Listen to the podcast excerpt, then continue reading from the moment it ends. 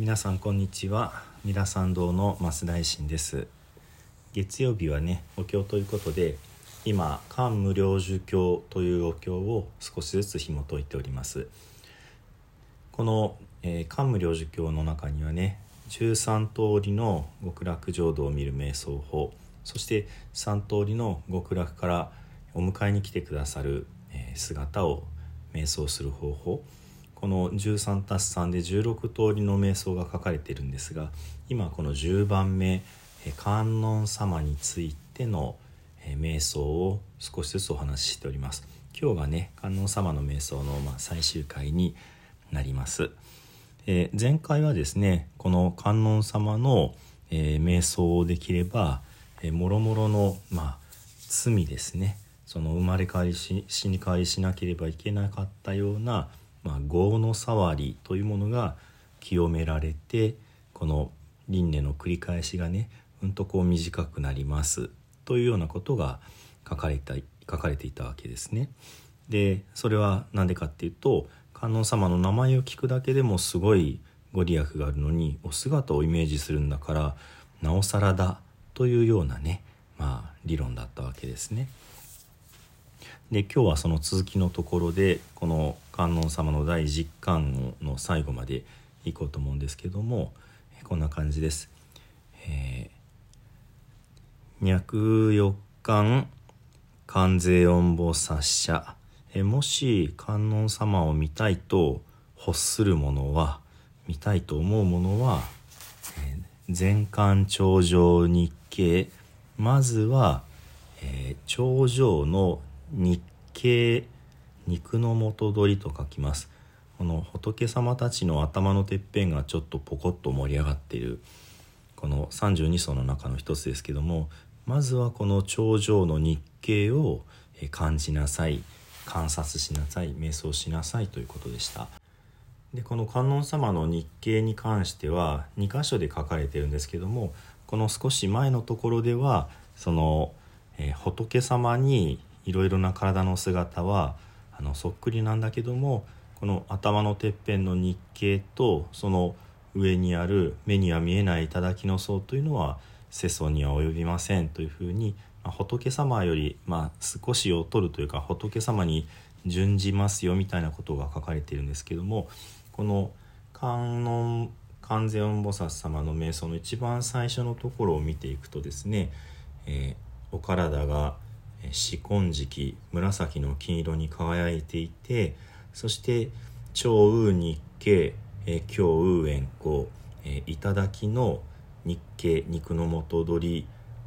りがありそしてうなじに丸い光がありっていうふうに書いていてとてもこう何て言うんでしょう荘厳なね美しいお姿の最初に日経が出てくるわけですね。頭が盛り上がり首の後ろにこう丸い光があってそしてその光の中に、えー、500の化仏様がいらっしゃってで500の化菩薩様を一人ずつ連れておられてさらに数えきれない神様たちがいらっしゃる。こういうふうに、まあ、肉の元取りがこうだ。日系がこうだとまでは言い切れないんですけども肉の元取りを中心にしてそのお体からうわーっとさまざまな不思議なねあの、まあ、ご分身の仏様たちが現れそしてその光の中に、えー、五道の主情ですのでまあその天の神様もこの中にいらっしゃるのでさらにさらにその中に、えー、人ですとかマーシュラ様それからえ畜生ガキそして地獄の亡者までもがこの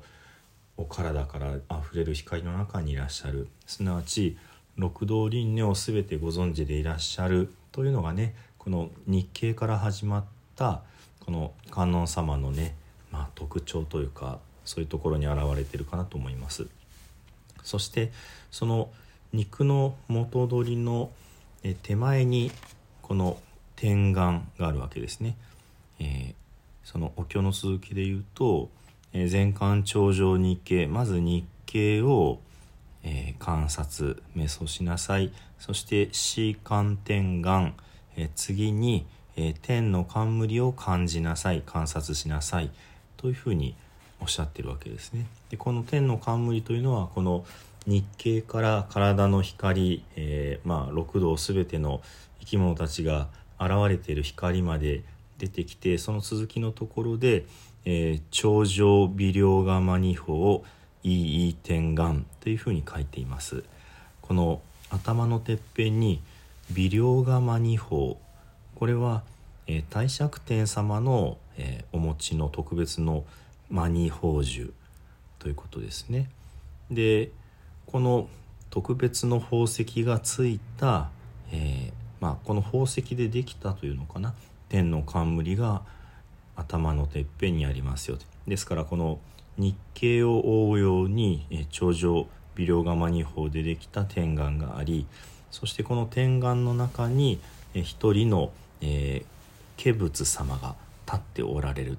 すなわちこれが阿弥陀仏様の化仏であるというふうに言われるわけですね。あの浄土教での観音様のお姿というのは、まあ、聖子菩薩様と並ばれた時にねこの冠の中に化仏様小さな仏様が立っておられるかどうかで見分けます。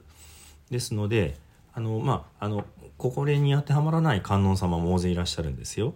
でも浄土教に出てくる、まあ、まさにこの漢無量寿経に出てくるこのお姿を再現しているのがこの浄土教系の観音様になります。ですのでね観音阿弥陀様に対して観音菩薩聖子菩薩お二人ついておられる時にどっちがどっちだろうと思われたらこの天の冠を見ていただくというわけなんですけれども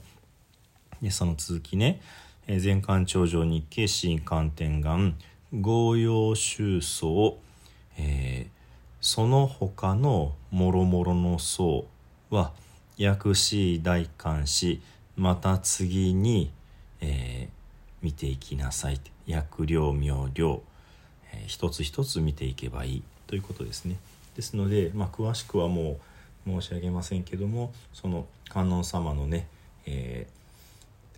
ー、お手ですとかね美しいグレンゲ色の手で美しい宝飾品つけられてまた手のひらには美しい模様がある。そしてかんあのみんなをこう救ってくださる手である。そして足。足の裏には潜伏輪層があって足を持ち上げると光明の台が輝き現れて足を下ろすと、ね、金剛マニの花がわーっと広がっていくというねそういう不思議な特徴というのも一つ一つ明瞭にねはっきりと明らかに見終わっていきなさい。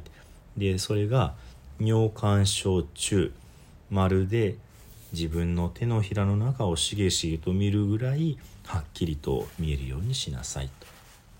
そして最後のところね、まあ、決まり文句みたいになってますけども「サーゼ感謝妙意将願脈ター感謝妙意ジャ感」